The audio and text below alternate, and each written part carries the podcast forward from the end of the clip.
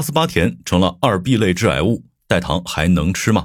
本文来自虎嗅商业消费组，作者齐敏倩。你好，我是本栏目主播金涛。七月十四号，阿斯巴甜被世界卫生组织旗下的国际癌症研究机构列为可能对人类致癌物，等级为二 B 类致癌物。国际癌症研究机构按照致癌风险，将各种可能致癌的物品从高到低分成了四个等级，其中二 B 属于第三级。一类致癌物有充足证据证明其对人体有致癌性，比如烟草、酒精、太阳辐射等。二 A 类致癌物在动物实验中发现充分致癌性，对人体致癌证据有限，比如夜斑、高温油炸产生的废气、红肉。二 B 类致癌物，人类和动物致癌性的证据都有限，除了阿斯巴甜外，还有汽油发动机尾气等。同时，联合国粮食及农业组织和世界卫生组织共同管理的食品添加剂联合专家委员会重申。阿斯巴甜的每日允许摄入量为每公斤体重四十毫克。昨天，我国国家食品安全风险评估中心、联合国家癌症中心结合有关部门的最新评估结果和我国居民消费情况，对阿斯巴甜进行了安全性评估。评估的结果是，按照我国现行标准规范来看，阿斯巴甜的使用是可以保障安全的。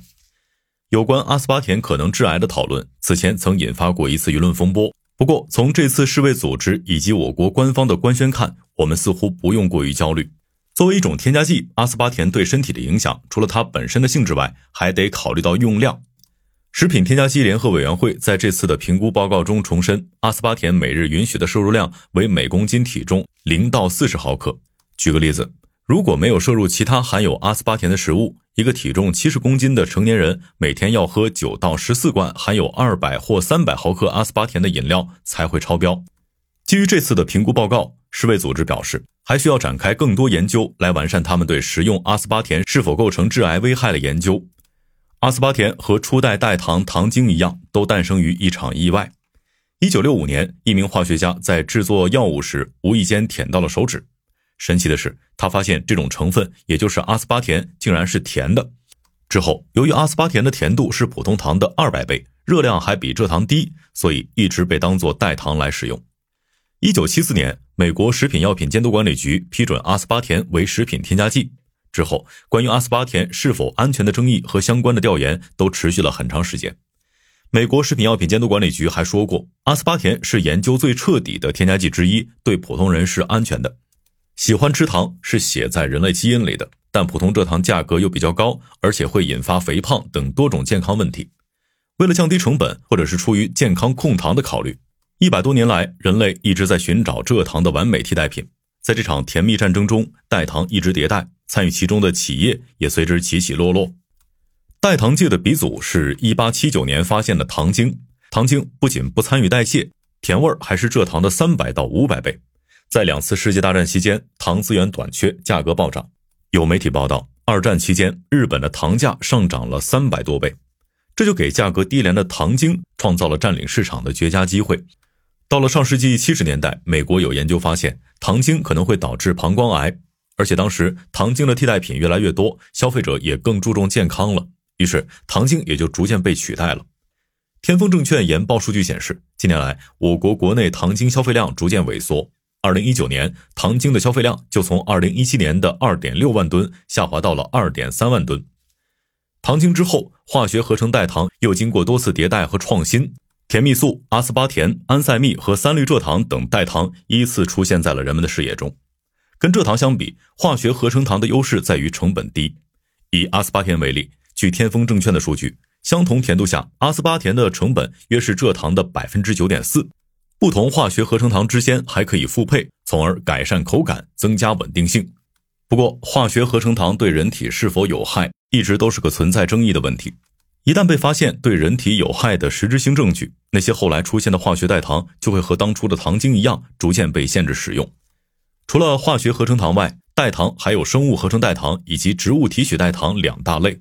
其中，以赤藓糖醇为代表的生物合成代糖是我国近年来的网红代糖。赤藓糖醇的走红，很大程度上是因为元气森林这款主打零糖的气泡水。元气森林在代糖的选择上没有用化学合成糖，而是用了赤藓糖醇。元气森林的走红，相当于帮助赤藓糖醇做了一次市场宣传。当下很多品牌在做无糖产品时，都会用到赤藓糖醇。前景依赖终端产品是整个代糖产业的一大特征。浙商证券在研报中提到，木糖醇产量就和无糖口香糖普及有关。除了依赖终端产品，代糖的周期性也很明显。以赤藓糖醇为例，近两年来，该产品价格就经历了从快速上升到回落的过程。二零二一年，由于需求快速上升，整体行业供不应求，赤藓糖醇价格从每吨一点五万元上升到每吨三万元，而且工厂企业还得排队拿货。到了二零二二年，赤藓糖醇行业的产能迅速增加。赤藓糖醇生产厂家三元生物在前段时间的投资者调研中表示，市场年消化能力约二十万吨，但新增产能却是实际需求的五倍左右。产能快速扩张的结果是行业内卷，售价降低。以三元生物为例，他们表示，二零二二年上半年产品价格还在每千克十七到十八元，到了下半年，最低价格竟然一度达到了每千克九点八元。赤藓糖醇生产企业的业绩也得按照市场行情来行事。还是以三元生物为例，二零二一年公司营收和规模净利润分别同比增长了百分之一百一十四和百分之一百三十。到了二零二二年，这两项数据就分别下滑了百分之六十和百分之六十九。随着赤藓糖醇行情的走低，有一部分企业就会退出，等到供需再次平衡后，赤藓糖醇的价格才能归于正常。目前，除了供大于求，赤藓糖醇和其他代糖一样，也在经历着被审视安全性的过程。目前，像三元生物、宝灵宝等这些生产赤藓糖醇的企业，也在研制推广新的代糖，比如阿洛酮糖、塔格糖等。这次阿斯巴甜事件的发酵，在某种程度上也让赤藓糖醇等更天然的代糖小小的火了一把。赤藓糖醇生产商三元生物、宝灵宝的股价均有较大涨幅，不过目前也都有所回落。有观点认为，随着消费者越来越重视健康，生物合成和植物提取的代糖也许会更受人们追捧。人类对糖可谓是爱恨交加，我们贪图糖带来的快乐，又怕吃多了糖不健康，于是一直寻找既有口感又健康的完美代糖。但完美确实太难得了。好，以上今天商业动听，下期见。